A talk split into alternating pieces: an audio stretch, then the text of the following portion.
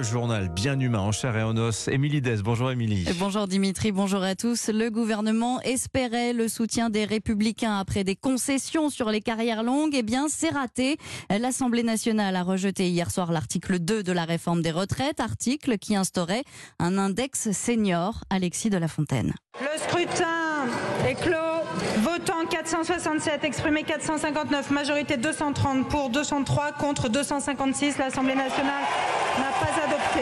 Surprise générale à l'Assemblée nationale, la majorité présidentielle est mise en minorité. À gauche, certains députés entament le chant des gilets jaunes. On est là, un comportement inacceptable pour Yael Braun-Pivet. Ah non, non, s'il vous plaît Mes chers collègues Non, non, non, vous vous croyez où Mais les véritables acteurs de ce coup de théâtre, ce sont les républicains qui décident de voter contre l'index des seniors. Le député Thibault Bazin se justifie. C'est qu'un tableau, c'est un index. Euh, ça ne va pas améliorer en soi le taux d'emploi des seniors. Pour la Macronie, c'est un coup de poignard venu de la droite. Violette Spilbou, députée Renaissance, espère que ce sera le seul. Moi, j'espère que les discussions que nous avons avec eux sur ce principe, hein, qui est euh, le décalage de l'âge légal de départ à la retraite, eh bien, ils seront cohérents avec leurs Réponse ce matin à 9h pour la reprise des débats sur l'article 3.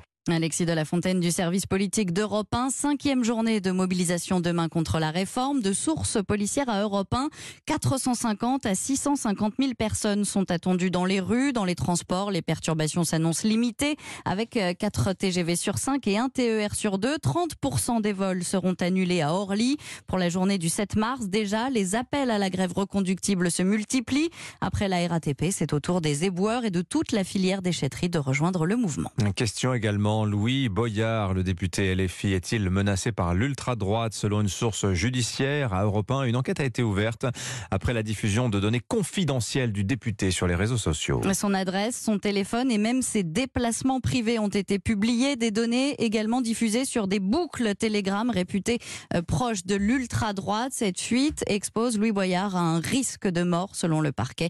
Euh, Contacté, le député n'a pas souhaité s'exprimer. Europe 1, il est 7h03. Chaque mètre de terre est disputé. Russes et Ukrainiens se livrent des combats acharnés dans le Donbass. À moins de dix jours du premier anniversaire de l'invasion russe, il est hors de question de céder sur la zone de Bakhmut.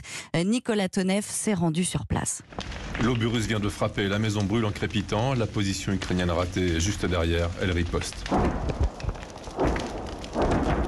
Que quelques kilomètres pour Barmouth, aucun civil, nulle part, assis, une grand-mère qui disparaît derrière un portail. Grand-mère, vous êtes là Il y a des arrivées de tirs, ça vient de là-bas.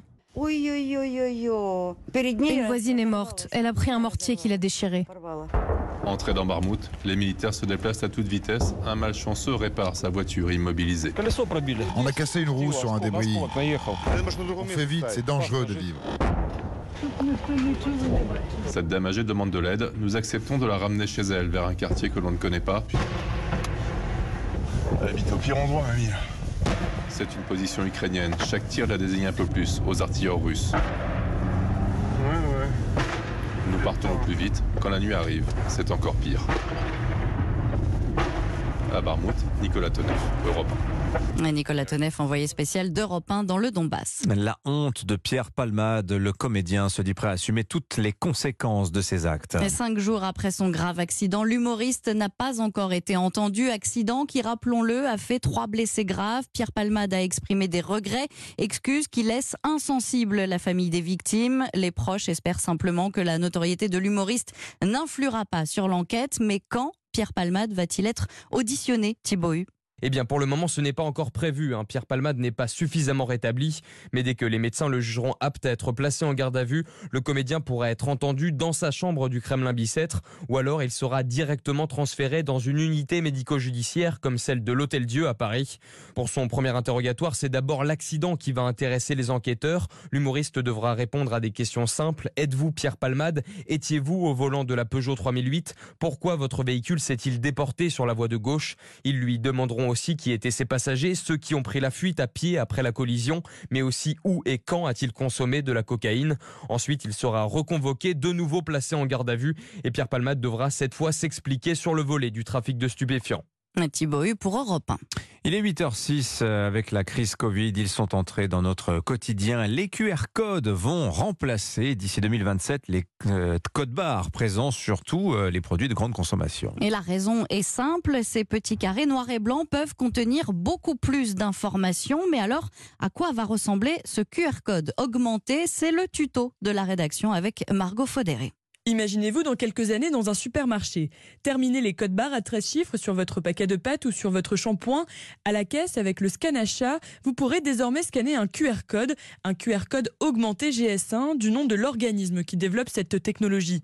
Il contiendra les mêmes informations que les codes barres actuels, essentiellement l'identité et le prix du produit, mais aussi beaucoup d'autres comme la date de péremption ou le numéro de l'eau, pratique en cas de contamination. Il suffira alors de scanner le QR code des produits contaminés pour les retirer de la vente.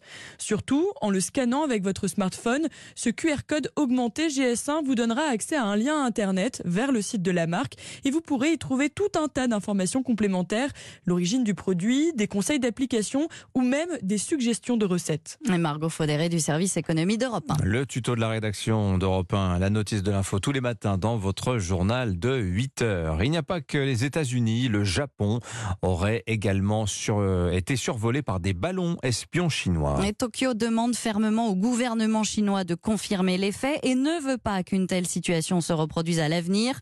L'affaire des ballons chinois aura au moins eu le mérite de mettre en avant l'intérêt stratégique de ces engins. Une aubaine pour la société Emeria basée à Toulouse. Elle est aujourd'hui la seule en Europe à développer des ballons manœuvrables. Reportage de Benjamin Peter.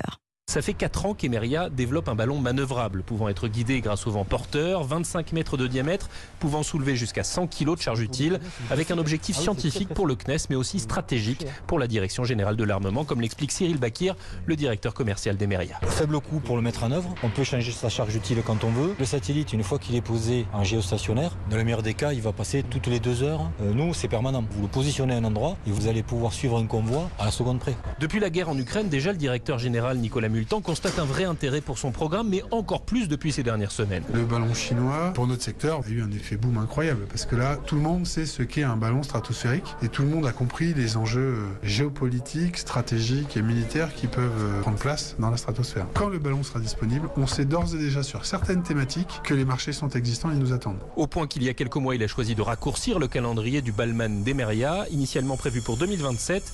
Il devrait finalement être commercialisé deux ans plus tôt pour répondre à la demande. Benjamin Peter, correspondant d'Europe 1 en Occitanie. Du football pour finir avec la Ligue des Champions.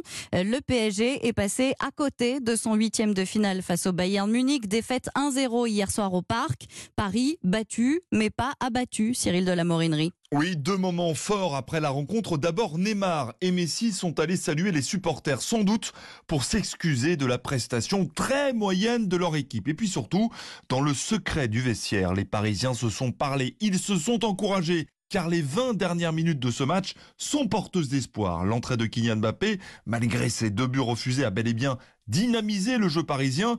Les joueurs du PSG sont donc convaincus qu'ils peuvent encore se qualifier, comme l'a confirmé au micro européen de Cédric Chasseur, l'indispensable Kylian Mbappé. Bien sûr, on a perdu 15-0. On n'est pas du tout abattu. Bien sûr, c'est un score qui est pas favorable. C'est un constat. Maintenant, le constat aussi, c'est que on a encore toutes nos chances pour nous qualifier. On est, tous ensemble et je pense qu'on on va pouvoir faire quelque chose de bien si on se remet tous bien en bonne santé et qu'on bosse bien les, les trois prochaines semaines. Mais avant d'affronter l'ogre munichois dans son antre, Paris va devoir mettre fin à cette terrible spirale négative. Trois revers de suite, c'est du jamais vu depuis l'arrivée des propriétaires qataris.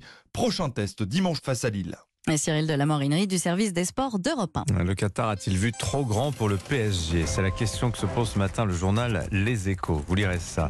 Merci beaucoup, Émilie Dez. C'était votre journal. N'oubliez pas, à 8h30, les signatures Europe 1. Emmanuel Ducrot va nous parler ce matin d'une invasion de rats, non pas à Paris ou dans une grande ville, mais sous une prairie du Cantal. Et puis, Gaspard Proust, désormais, vous le savez, tous les mardis, mercredis et jeudis sur Europe 1. Ce sera juste après l'invité de Sonia Mabrouk, entretien avec une intelligence artificielle ce matin, Chat GPT. À tout de suite.